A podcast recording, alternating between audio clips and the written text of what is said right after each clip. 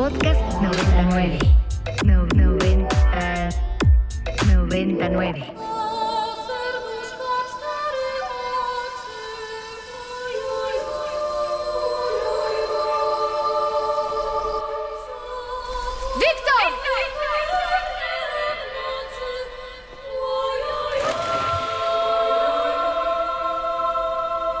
El cine I.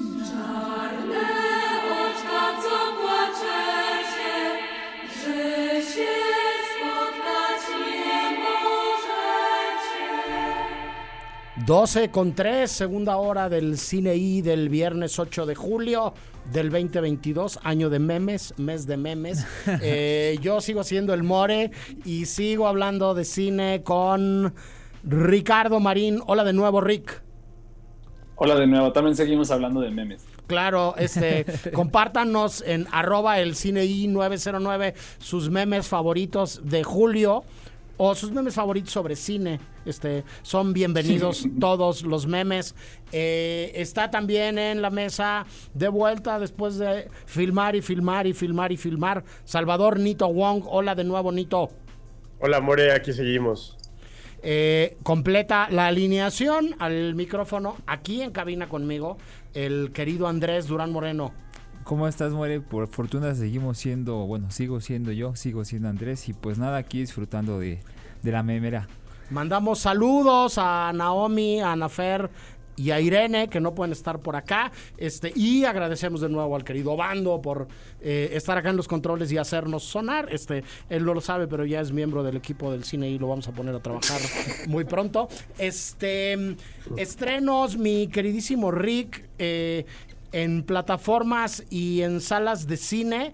Decir que en Cineteca Nacional hay una maravilla eh, que yo descubrí apenas ayer, lo confieso, pero que me parece harto interesante para recomendársela a todas y todos nuestros radioescuchas, y que es una semana del cine brasileño, donde además de películas contemporáneas y de estos años, hay una serie de clásicos imperdibles que se pueden ver en una pantalla grande y que son parte de la historia de, de un cine continental que lo he dicho más de una vez, mucha gente se niega a reconocer. Yo digo que sí le hemos aprendido un montón de cosas a Glauber Rocha, este, a Bruno Barreto, eh, a Rogerio Sangueira, este, a Alberto Cavalcanti, este, y en años más recientes a Walter Sales, a Marcelo Gómez, a Karima Inós, este, eh, una programación, Rick, bien interesante con unas películas que yo dudo mucho que algunos de nuestros radioescuchas, este, algunas de las que habitualmente nos eh, sintonizan semana a semana, hayan podido ver en una sala de cine desde Estación Central de Walter Sales hasta Ocangaceiro, ¿no? Este, o Doña Flor y sus dos maridos, Rick. Justo, de hecho, justo en, mi- letterboxd de repente aparecieron muchas personas viendo Doña Flor y sus dos maridos y yo había pensado como de, seguramente fue porque está en movie o algo así, pero no, es por esto justamente, lo cual me da muchísimo gusto, por supuesto que se me hace una opción genial. Eh, conozco varias de las películas que están ahí, como pues ya lo mencioné, como Doña Flor y sus dos maridos, este, El canto del mar, había una que se, es El carnaval de Atlántida, por supuesto, yo, si tuviera que recomendar imperdiblemente una, es la única que ya he visto, bueno, la, una de las pocas que ya he visto de esta, de esta muestra, que es eh, Dios y Diablo en la Tierra del Sol. Imperdible. Un clásico, un clásico imperdible de Glauber Rocha, que no se pueden perder. Es de esas películas, creo yo, como hechas para, para cambiarte la vida, sí creo. Entonces, no, no dejaré de recomendar esta película de Glauber Rocha y, de- y a Glauber Rocha en general. Eh, yo no me la voy a perder. Esa peli está disponible el lunes 11 de julio a las 8 y media y el martes 12 a las 3.30 de la tarde. Sí. Entonces tienen ahí esas opciones. creo, Vamos More. a regresar sobre esta recomendación la próxima semana porque nos toca Sí. justo en viernes, pero de más para acá, si yo dijera un título, Rick, yo Sí. le diría a la gente que no puede perderse Estación Central de Brasil de Walter Sales, película Sí. por la que nominaron en su momento al Oscar a mejor actriz protagónica a Fernanda Montenegro, este, aquel año en el que ganó Witness Patrol este, ese premio. Saludos, Witness, no es nada personal, ¿no? Este, pero la verdad es que yo, yo hubiera votado porque se lo dieran a, ¿cómo se llama? A, a Fernanda Montenegro. Este, dicho lo anterior, este, vamos a hablar más de ello hacia el final del programa. En salas de cine hoy se estrena la nueva entrega de Thor, ¿no? Este, yo sé que algunos estarán diciendo del otro lado del dispositivo digital o del transistor, el More está hablando de Thor. Sí, y va a hablar de Thor porque la dirige Taika Waititi y porque nos parece un personaje muy interesante y porque en la última media hora del programa vamos a hablar de Taika Waititi y todo de todo lo que le ha traído a las películas de, de superhéroes o inspiradas en, en novelas gráficas y diferentes cosas. Ya hablaremos un poco más este eh, sobre ello y este decir que en Netflix hay unas cosas este, bastante interesantes que me han sorprendido, que me he estado echando en, en fechas recientes. Hay una película con Adam Sandler y con Sí. un basquetbolista profesional español que se llama Juancho Hernán Gómez que está bastante interesante y que está bastante bien. Es una, un melodrama deportivo ahí con, con onda, mi queridísimo Rick, que se llama Garra y que está dando mucho de qué hablar al grado, Rick, de que empiezan a, a candidatear a Adam Sandler para posibles nominaciones a premios de actuación, ¿no?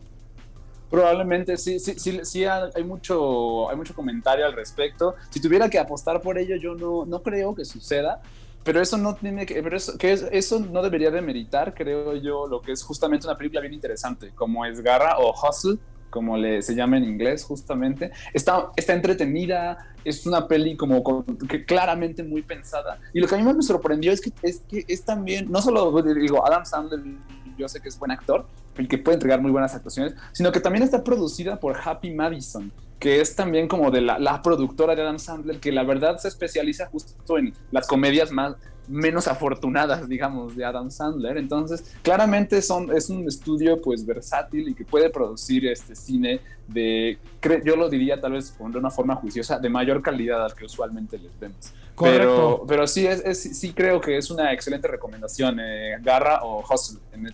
Correcto. Este, además de eso, hay un docu que yo recomiendo muy ampliamente que eh, se llama 100 días con la tata, dirigido por un actor muy popular y como muy, muy taquillero en, en el cine y la tele de España, que se llama Miguel Ángel Muñoz, y que tiene que ver con un fenómeno viral que se acabó armando alrededor de la figura de una tía abuela suya a la que él reconoce un poco como su abuela y con la que se confinó durante eh, toda la pandemia del coronavirus y que se acabó convirtiendo en una de las personas de mayor edad en, en tener una cantidad alucinante de, de seguidores en redes sociales.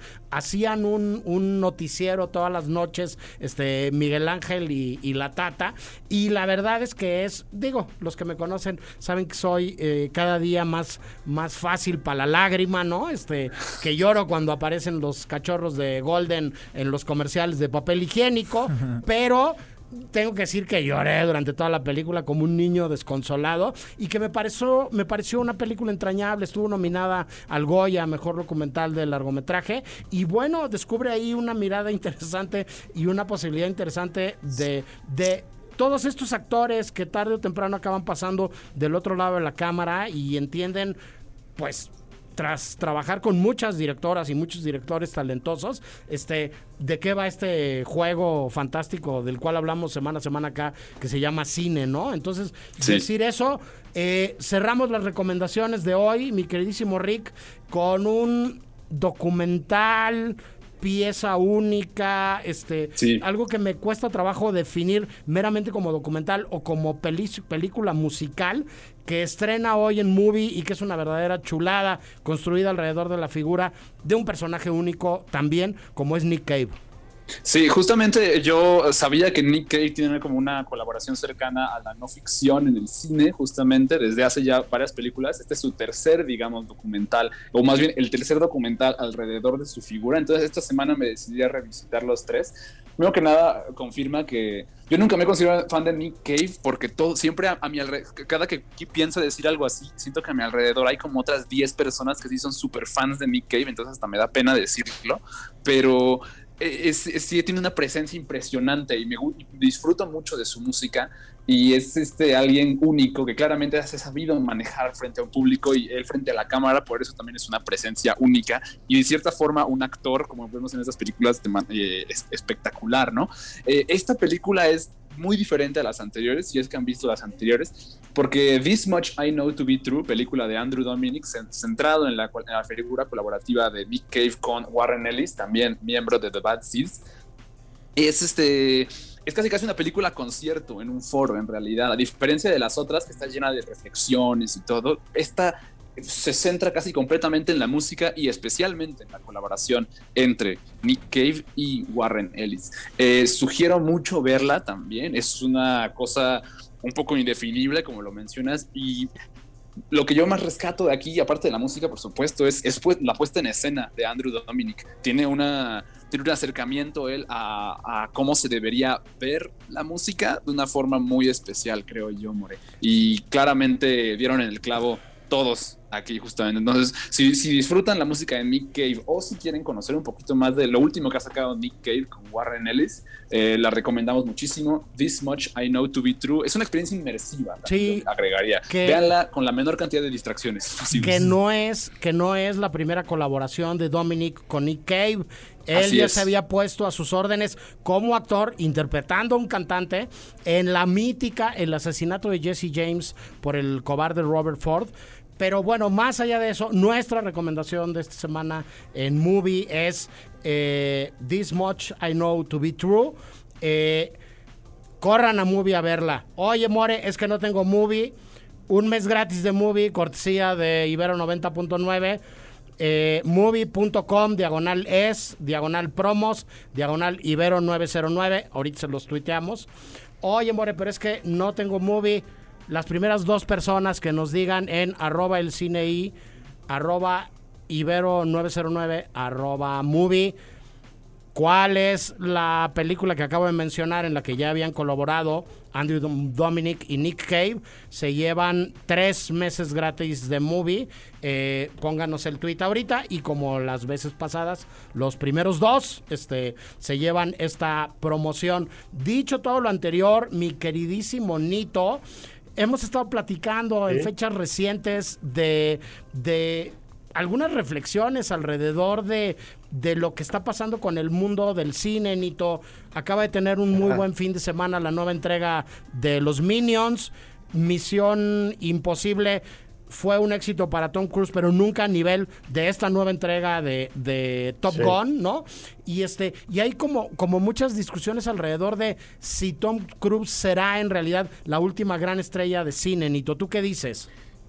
Eh, en, en ese, esa pregunta, no, la verdad no tengo una respuesta exacta, pero yo me la paso viendo ensayos en, internet y, viendo video ensayos sobre esto y es un tema que en, el último mes ha sido muy recurrente, el tema de que si Tom Cruise es la última estrella de Hollywood y el ejemplo que se pone con Top Gun Maverick, que al ser una película de Hollywood como muchas otras, esta destaca dentro de las nuevas películas de Hollywood por la forma en la que fue producida y realizada, ¿no? Porque una de las condiciones que Tom Cruise puso para poder participar en esta película fue que, en la medida de lo posible, que las escenas fueran grabadas en la realidad, o sea, que no usaran pantallas verdes o reducir lo, más posible esos tipos de efectos y que los actores sí estuvieran en aviones militares mientras estaban pasando la escena, lo cual cuando ves la película se siente inmediatamente porque no importa qué tan buenos sean los efectos, eh, no, no, no, llegan a ser, no llegan a tener ese nivel de realismo que tiene Top Gun Maverick, que, transmite esa emoción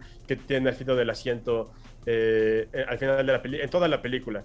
Y Tom Cruise eh, es una parte esencial de, de, la película, no solamente como protagonista, sino también como, como productor y al, al tener estas demandas creativas. Entonces, eh, hemos visto un fenómeno en Hollywood de que están eh, resurgiendo estrellas que su momento más importante fue ya hace algunos años, como en la nueva película de Jurassic World, que regresa eh, los tres protagonistas de la película original, o en, las de, o en, la serie de Obi-Wan Kenobi de Disney Plus, donde vuelve a aparecer Ewan McGregor en su papel de Obi-Wan y Christian, ah, se me va el nombre del actor que interpreta a Anakin, pero también regresa en la serie.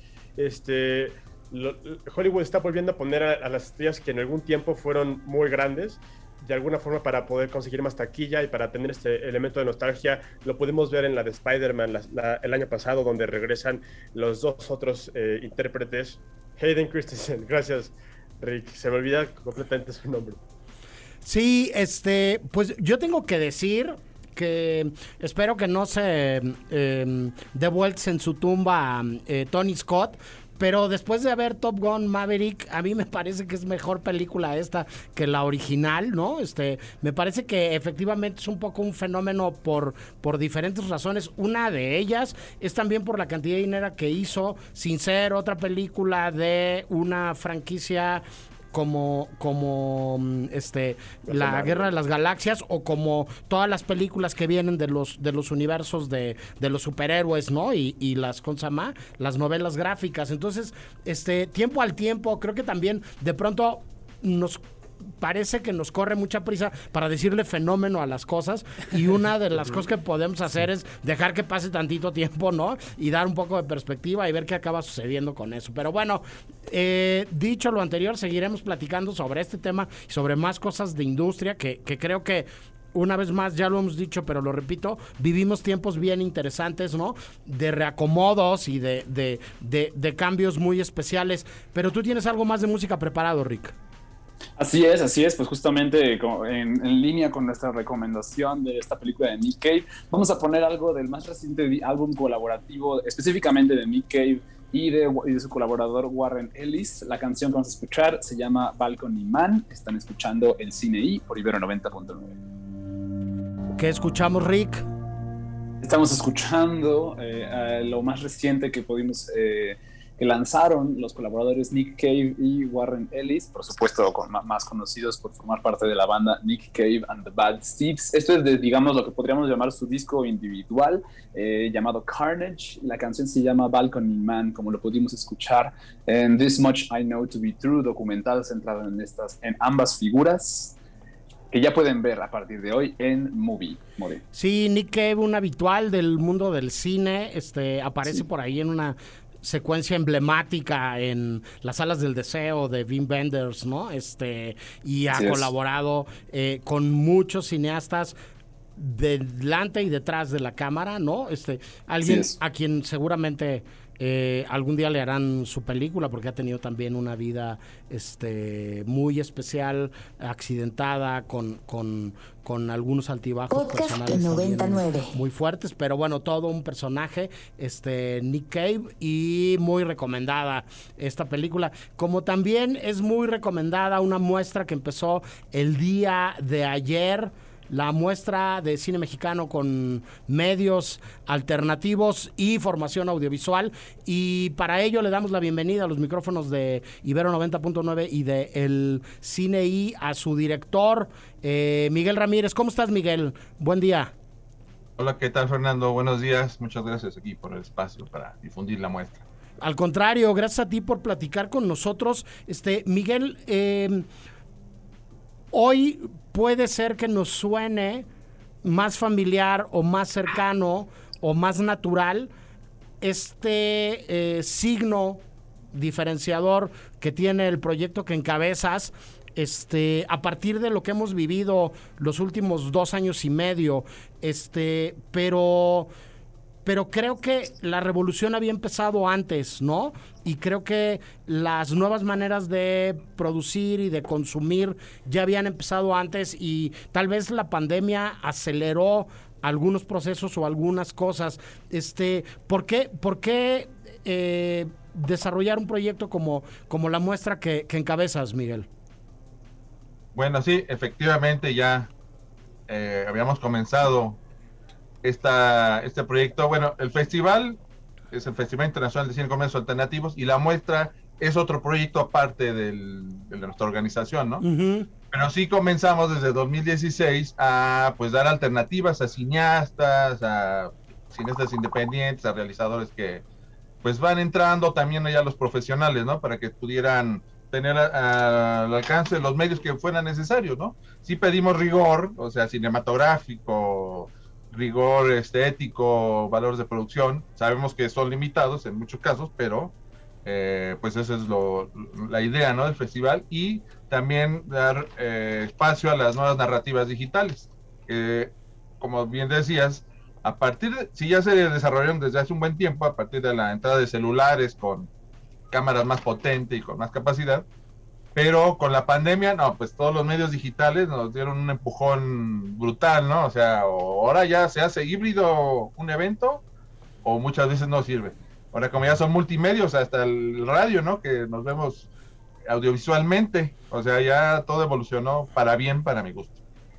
Sí, este, habría, habría que pensar que además estas cosas, eh, preverlas es posible, planearlas o encauzarlas directamente hacia un terreno me parece muy improbable, ¿no? Este, como bien decías, este, hace tres años, si alguien nos hubiera dicho que todos estaríamos tan familiarizados con eh, algo tan común en nuestros días como es el Zoom, probablemente no, no lo hubiéramos creído, ¿no? Y, y el, el crecimiento del uso de determinadas tecnologías han explotado de un modo único, Miguel. Así es, ya el streaming, el- los, em, la conversación a distancia virtual, eh, todavía los metaversos ahora que también están brutalmente desarrollándose, que todavía les falta, o sea, no está en la tecnología como dicen para ser ya tan pleno y no es accesible porque es muy caro el metaverso, o sea, los aditamentos, tienes que tener ciertos programas, cierta computadora, lentes de realidad virtual, que todo sale bastante caro. Ya en su momento se irá, esperemos que se vaya haciendo más accesible, ¿no? Para a todo el mundo, o sea, porque todavía es una tecnología cara, pero sí, eh, pues quién lo iba a pensar, ¿no? O sea, que ahora ya se iba a manejar todo así. Sí, desde luego, este hay en la programación de, de lo que arrancaron ayer y que dura hasta agosto, ¿no? Es como, como, como una muestra, un espacio de todo el verano, me atrevo yo a decir, ¿no? Este contenidos que igual y pueden sonarnos un poco más familiares como Oso Polar, ¿no? Este, que, que es, es uno de estos primeros largos mexicanos rodados con, con, con un celular que, que además recorrió festivales y que fue como a muchos otros espacios, pero que otras maneras de, de expresión conforman también la programación de, de, de este verano de, de medios alternativos, Miguel. Una disculpa porque ando un poco carrasposo, ando con tos, pero... Es la, la época que vivimos, no te preocupes. Sí. No, sí, de hecho, Oso Polar sí fue más bien el primer largometraje mexicano realizado con celulares, sí tuvo premios en varios lados como Morelia.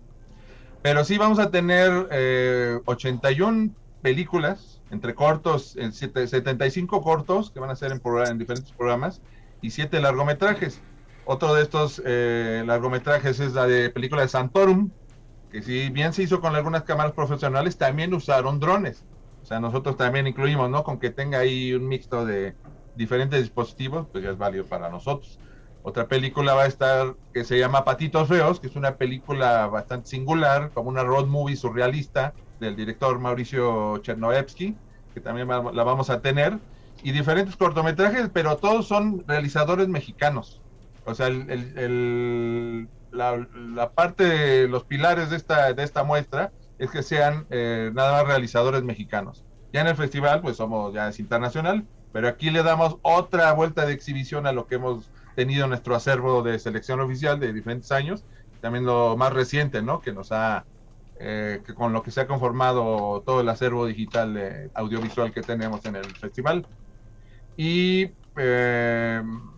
vamos a tener 19 sedes.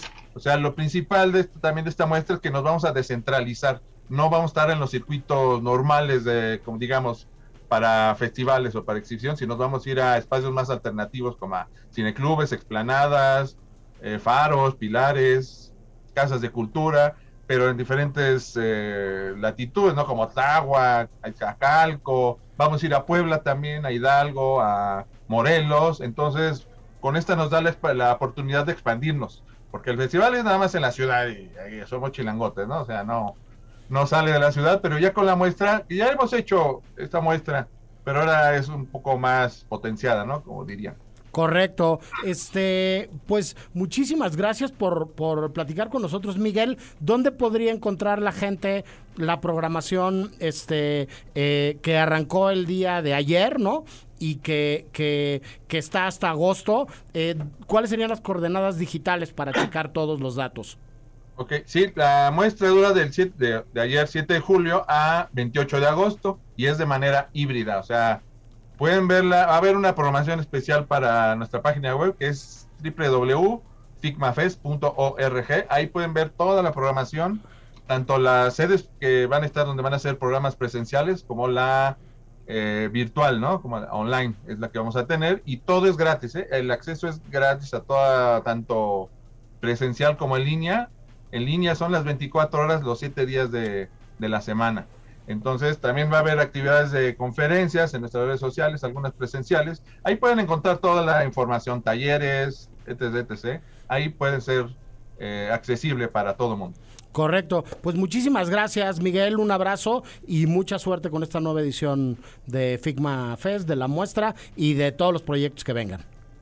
Sí, los esperamos con mucho gusto. Muchas gracias a ti y a tu espacio. Correcto. Nosotros vamos al último corte del programa del día de hoy y regresamos para hablar de este pintor, actor, dramaturgo, director, productor neozelandés de nombre Taika Waititi, que hoy estrena su segunda entrega alrededor de la figura del hijo más guapo del dios Odín. Vamos, venimos, no nos tardamos.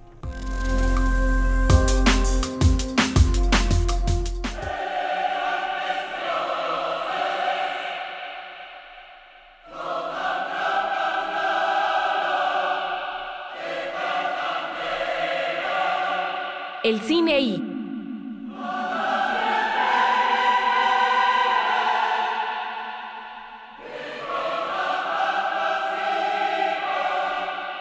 Kids, get the popcorn now. Let me tell you the story of the space Viking, Thor Odinson. He was no ordinary man.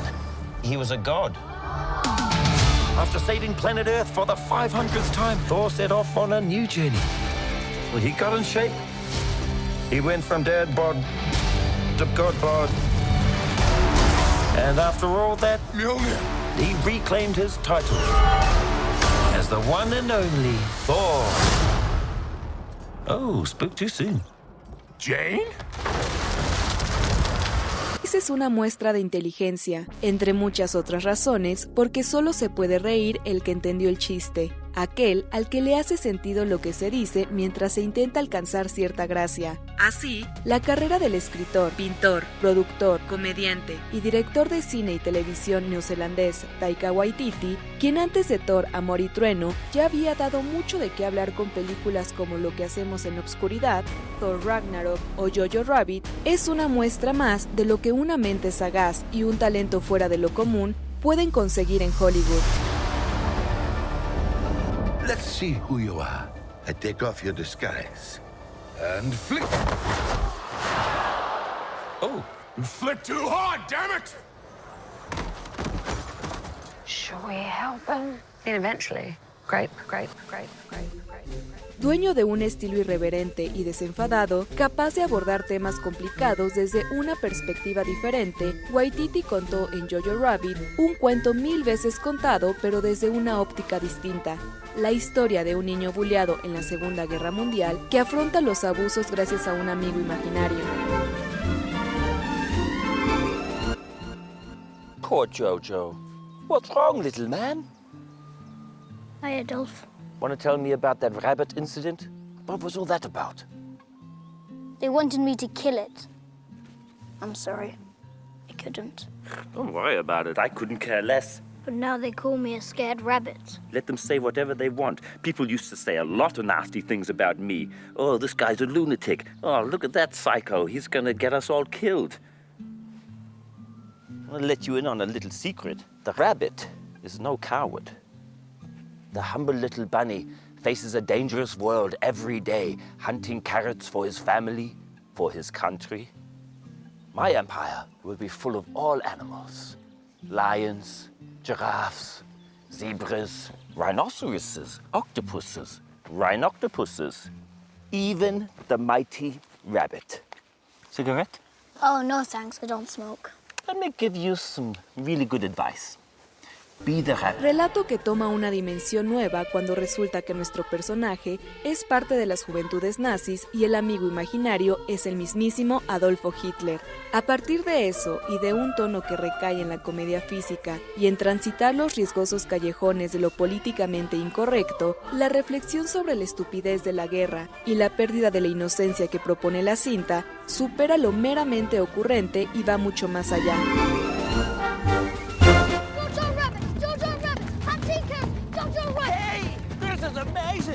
Amazing. We're like two human antelopes.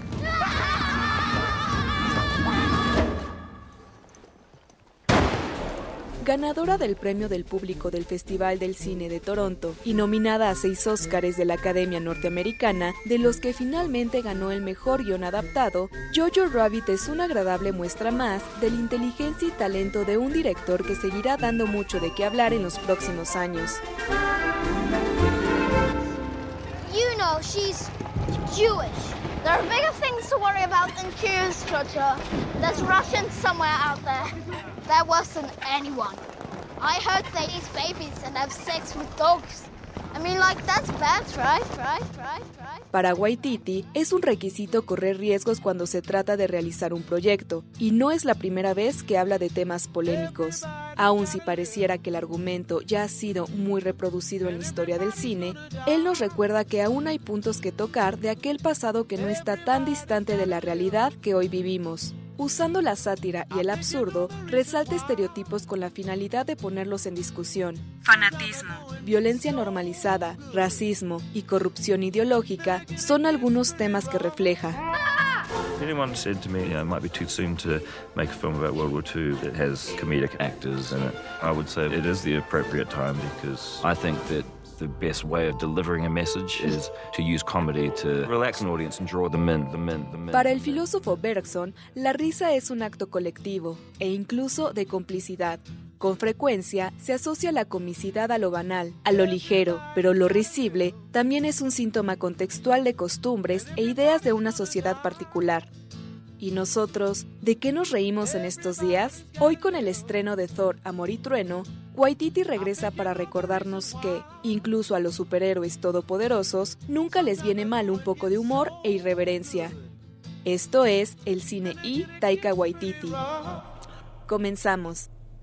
Esto es el cine y Taika Waititi. La voz de Carmen dice comenzamos.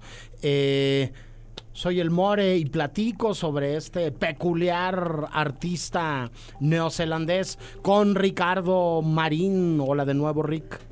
Hola de nuevo. Este, sí, me alegra que discutamos esto. Digo, el estreno de Thor es, por supuesto, como la, la excusa, pero Taika Waititi es un cineasta bien interesante. Creo que, que al menos en ca- casi casi en cada como pronunciamiento público de él deja algo de qué hablar, creo, no, porque es, muy es muy dado él hablar con los medios y cada que lo hace como que siempre ofrece algo interesante, creo yo, y una reflexión interesante, no solo en, en cuestiones audiovisuales, pero que también se escapan hacia otros lados, creo. Sí, se, se mueven muchos terrenos. Este es el antipersonaje público políticamente correcto. Habría que decir que siempre contesta y siempre dirían los españoles se moja, diríamos de este lado, siempre se compromete con responder lo que le están preguntando, aunque de pronto eso no necesariamente resulte este una opinión muy popular o que vaya a ser aplaudida por los demás, pero además arranca este la primera de las cápsulas en donde hay un trabajo este colegiado entre eh, texto de Naomi Ferrari mío y en la siguiente de Nito Wong, este, em, eh, si- siempre desde la inteligencia que han tenido los grandes humoristas de la historia del arte. Este comentábamos ahí en esa eh, primera cápsula en el arranque, solamente se ríe el que entiende el chiste. Y reírse es un signo de inteligencia, mi queridísimo Andrés Durán Moreno. Así es, Mori. De hecho, es también un signo de las películas de Waititi, ¿no? Porque creo que es muy difícil que no termines riéndote o muriéndote de risa, bueno, valga la expresión, durante una de las películas. Yo recuerdo que por primera vez vi su trabajo con Hunting for the White People. Este, esta película muy peculiar con un montón de chistes. En Los Cabos, ¿no? Ah, sí, de hecho fue en Los Cabos en 2017, la primera vez que, que me mandaron. Y fue de las pocas películas en las cuales de verdad no... Pues la verdad es que siempre es muy buena selección, pero esa me gustó mucho porque pues tenía humor y tenía unos chistes que, que a mí me encantaron, ¿no? Y ahorita lo que decía Mari, ¿no? Que él siempre trata de dar respuesta o siempre hay algo peculiar en la forma de ser de Waititi. Hay por ahí en montones de redes sociales compartiéndose un pequeño fragmento en GIF de una entrevista que está teniendo Waititi en una alfombra roja. Llega por atrás Pedro Pascal, le tapa la boca y hace como si le rompiera el cuello y él le sigue el juego, ¿no? Este, Sí. Waititi se va de la cámara y se cae al suelo. Entonces, pues eso habla de alguien muy peculiar, ¿no? Sí, como de dos cuates de la prepa, ¿no? Que están, justo. que están jugando y que no importa que esté la cámara enfrente. Otro habitual del Festival de Cine de Los Cabos de parte de las coberturas del cine I es Salvador Nito Wong. Hola de nuevo, Nito eh, Hola, Moni. Waititi, un director que sé que te gusta mucho también a ti. Sí, de hecho yo estaba, comparto la misma experiencia que Andrés porque fuimos los dos a la Sí, misma cierto, función. la vimos, la vimos. También era la primera vez que, que yo veía algo de Taika y la verdad me parece un, un cómico brillante, ¿no? El, el- la película de... Mis favoritas siguen siendo la- las películas neozelandesas que hizo, la de Hunt for the Wilder People y también la de Lo que hacemos en las sombras. Creo que tiene un, un humor que es difícil de encontrar, e- es muy especial de, Taika Waititi. Y aunque yo no soy fan de las películas de Marvel específicamente, sí soy fan de, sí soy fan de Taika Waititi y, y respeto lo que está haciendo Marvel de, llamar a directores con una, con una visión más autoreal o más eh, particular y no tanto de estudio. O sea, sí, sigue, sí, se siguen imponiendo sobre la visión de los directores, pero también les dan chance, como a Sam Raimi en la última película de Doctor Strange, de tener algunos elementos de, las películas de, de horror que, que hacía. Y entonces tengo muchas ganas de ver qué es lo que va a hacer en esta película de Thor. Coincido completamente contigo. A mí me parece eh, muy interesante. Ahora en la segunda cápsula escucharemos alrededor de eh, lo que hacemos en la oscuridad, porque además es un proyecto que se fue desdoblando de, de maneras muy interesantes, de ser un corto a pasar a ser un largo, a ser una serie de televisión, ¿no? Pero, pero más allá de eso, a mí me parece muy interesante cómo estos autores que dicen cosas diferentes desde perspectivas diferentes y que proponen miradas diferentes, este, van eh, metiéndose poco a poco, ¿no? Van infiltrándose poco a poco dentro del gran mainstream, dentro de las películas gigantescas de grandes presupuestos que se supone que deberían ser solamente de una manera y acompañar y seguir determinadas recetas, ¿no? Y obedecer a determinados cánones. Y me parece que esa es otra manera de hacer una revolución, Rick. Este, me parece que es, es otra manera de, de ir permeando de, de algún modo el mainstream y de infiltrarse, ¿no? Y de ir contando de un modo distinto, de ir generando ingresos. La primera de las películas de Thor que dirige Waititi tiene muy buenos resultados de, de taquilla, ¿no? Este, pero tiene un componente de humor que yo tengo que confesar, sin ser experto yo en esas películas y sin dármelas aquí de muy, muy docto, ¿no? Este, que no le había visto a la mayoría de las películas, este, que, que suponemos buscan a ese público, ¿no? Y no nada más es eso, sino que repitió, ¿no? Y que a partir de eso creo que también va consiguiendo mayores recursos, ¿no? Para hacer películas como la que a mí me vuela la cabeza y me parece absolutamente revolucionaria, es Jojo Rabbit, ¿no? O sea, una película que que cuenta el cuento que se ha contado muchas veces desde una perspectiva completamente distinta y con una este, desfachatez y un atrevi- atrevimiento, Rick, que yo no había visto antes. Sí, justo eso eh, es interesante ver cómo alguien va subiendo poquito a poquito y cómo va este hasta que justo como tú mencionas, como permea completamente el mainstream y se vuelve como una insignia de la cultura popular, como yo creo al menos que, Taika Waititi sí es. Recuerdo que fue, no me acuerdo si fue la Comic Con de 2017, 2018, que él llegó con un con un como una vestimenta que se llama un romper, es como es una prenda usualmente asociada a, a las mujeres, es una prenda que usualmente usan pues, asociada a las mujeres, y con un romper como violeta, de piñas, como creo que habla mucho de, de Waititi justamente que es como ya estando en el mainstream como romper estos romper una serie de estereotipos eh, porque en un inicio creo yo que Waititi lo que hacía era pues una de cierta forma una comedia si queremos llamarlo convencional o sea porque a pesar de ser como como muy chistosa como extremadamente chistosa era como era, era básicamente un chiste y un punchline creo yo lo que lo caracterizaba Sí. lo que lo caracterizó en, en What We Do in the Shadows en este en Flight of the Concords también esta serie de televisión que hacía eh, era eso era un chiste y punchline no obstante me- conforme va avanzando creo yo que él justo como lo hizo luego en Jojo Rabbit ya estando como en, en un lugar como de mucho mayor privilegio mediático eh, empezó a hablar, de hecho, de temas que a él le interesaban más. Recordemos que Taika Waititi es un cineasta indígena, es un cineasta maori. Entonces, él empezó justamente a traer esos temas a la mesa, temas de discriminación, temas de poscolonialismo, temas bien, bien complejos y mezclándolos como él, como él es su costumbre, pues con muchísimo humor. Jojo Rabbit creo que es uno de esos grandes, grandes ejemplos, ¿no? De, de fascismo, de racismo, Sí, etcétera. ahí yo solo le sumaría lo que dices, eh, Rick, es un cineasta indígena judío. También, es cierto. Sí, justo. Sí, sí, sí, completamente. De padre Y- maori como- y madre judía.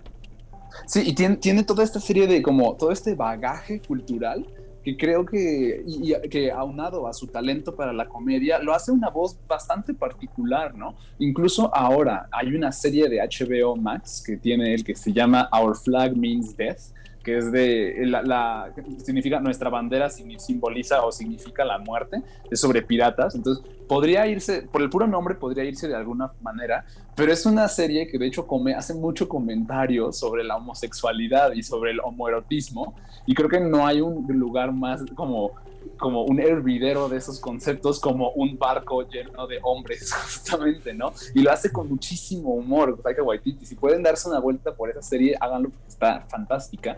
Y es interesante ver eso, justo creo yo, ¿no? Cómo ha avanzado de hacer estos chistes relativamente convencionales a seguir haciendo chistes, pero justo con, y, ¿por qué no decirlo? Con su propia agenda y sus propios intereses, creo. Yo diría en el que en el mejor sentido de los casos es como la humedad del buen taika y se va colando, ¿no? Y se va metiendo y además va, va aterrizando en temas este eh, eh, muy particulares. Sí, Andrés, querías agregar algo. Sí, justo algo que decías tú y que ahorita comentaba Marín, que creo que hablando de Jojo Rabbit y de esta particularidad que él tiene que es mitad judío, creo que justamente lo hace pues la persona indicada, ¿no? Como para, para tocar ese tema porque es extremadamente delicado. Recuerdo que tuviste largas conversaciones, casi discusión con los del Festival de Cine Judío para que la película inaugurara el festival.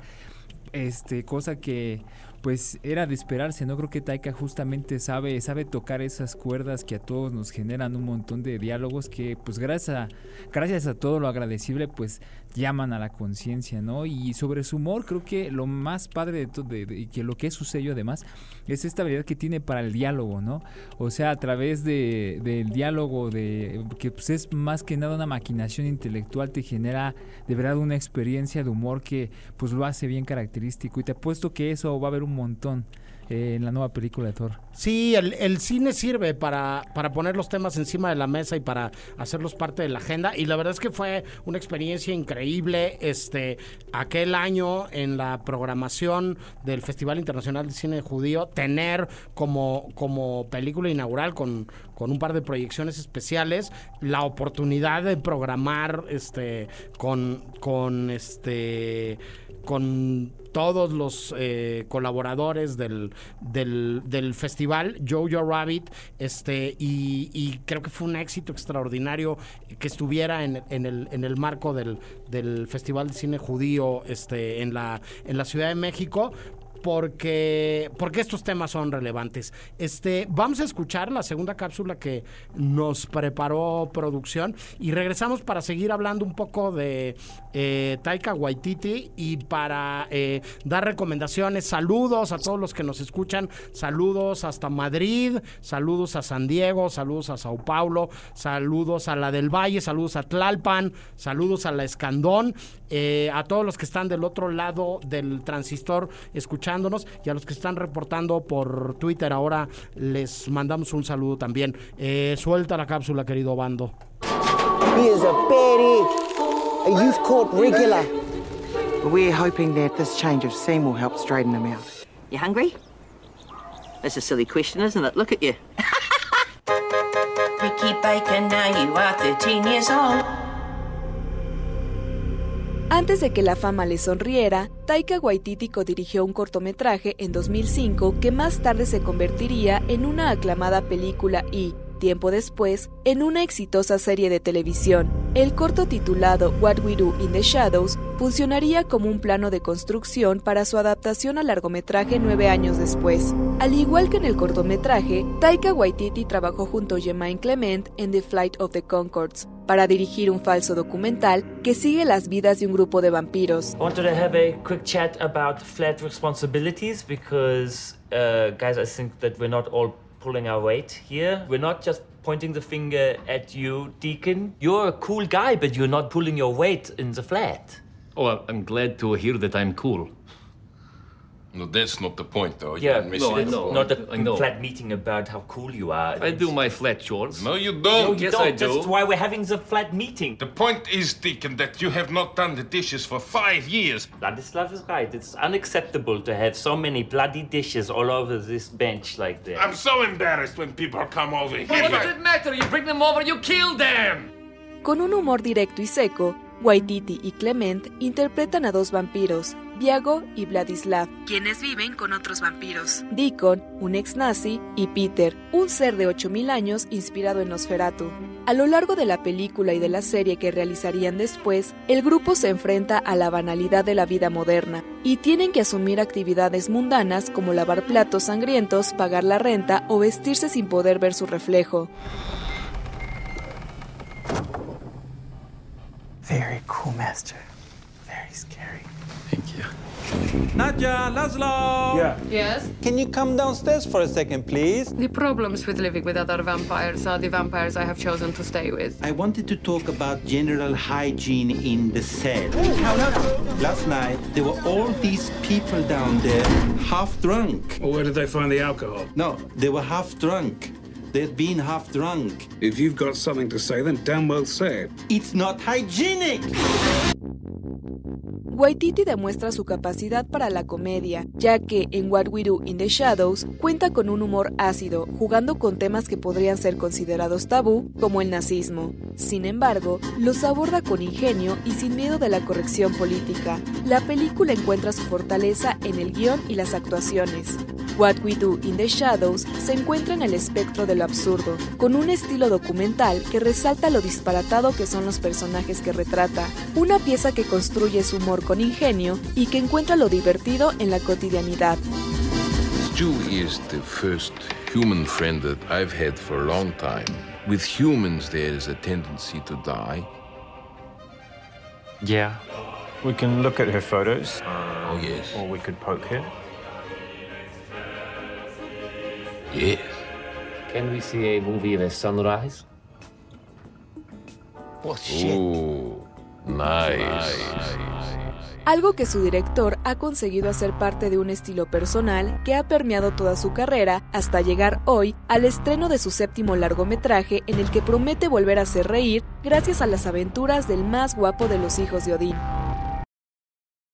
El más guapo de los hijos de Odín es el personaje central de la más reciente película de Taika Waititi, su séptimo largometraje de ficción, pero como ya bien decíamos Rick, Nito, Andrés, este muchos proyectos más que tienen que ver con las narrativas seriales, ¿no? Con la televisión, con, con los cortos y seguramente con muchas cosas más que nos regalará el buen Taika en los próximos años. Eh, Andrés, si te tuvieras que quedar con una sola película, corto eh, o serie, lo que tú quieras, alrededor de la carrera de Waititi, ¿cuál sería? Creo que ese definitivamente sería Hunting for the Wider People. Me gustó muchísimo. Y nada más recomendarles el documental, el documental, el corto de Two Cars, One Night, que fue lo primero que hizo Taika Waititi y es ahí se alcanza a ver mucho de lo que es su cine. Lo compartí en Twitter, arroba al cine y ahí seguramente lo pueden ver. Échense un ojo, no se lo pierdan, está en YouTube. Sí, este, aprovechar para saludar a Kid A, OK, a um, Jimmy Buckles y a eh, todos los que se están reportando a través de, de Twitter, a Loli Bigut.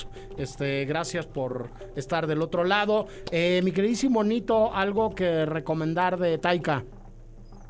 Yo recomiendo eh, lo que hacemos en las sombras porque tiene cada segundo tiene un chiste muy bueno, como de doble sentido, como el de los Bloody Dishes. Eh, es un repertorio de comedia excelente, la verdad, de su película. Correcto, muy bien, Nito. Rick, ¿tú qué dirías? Uh, yo siempre cuando hablo de Kataya Waititi recomiendo Flight of the Concords, que es esta serie musical que hizo junto con eh, Jermaine Clement hace varios años en HBO. Eh, no obstante, What We Do in the Shadows creo que es la peli que más me hace reír en tal vez en mi vida, en realidad. O sea, me parece tan simpática, triste, también excelente, o sea, y creo que tiene todas las cualidades que tiene Taika Waititi como, como director. Entonces, sí. por ahí hay un personaje que una, una serie de teorías eh, señala estar inspirado en el mismísimo Guillermo del Toro. Aquí que tenemos sección de, de Guillermo del Toro todo el tiempo, hay, hay, este, hay un, un asistente de, de, de la Casa de los Vampiros que se llama Guillermo, ¿no? Este, este, que, que algunos dicen que es un, es un homenaje este, al, al gran director, productor y benefactor este, mexicano. Si yo me tuviera que quedar con una sola, la verdad es que eh, volvería a recomendar lo que siempre recomiendo, que es Jojo Rabbit. Este, me encanta todo lo que ya mencionaron ustedes, caballeros. Este, a mí Jojo Rabbit me parece que, que, que es como la gran puesta de largo ya en el mainstream, ¿no? Y en unas ligas mayores de un cineasta muy diferente que, que acaba consiguiendo algo muy importante.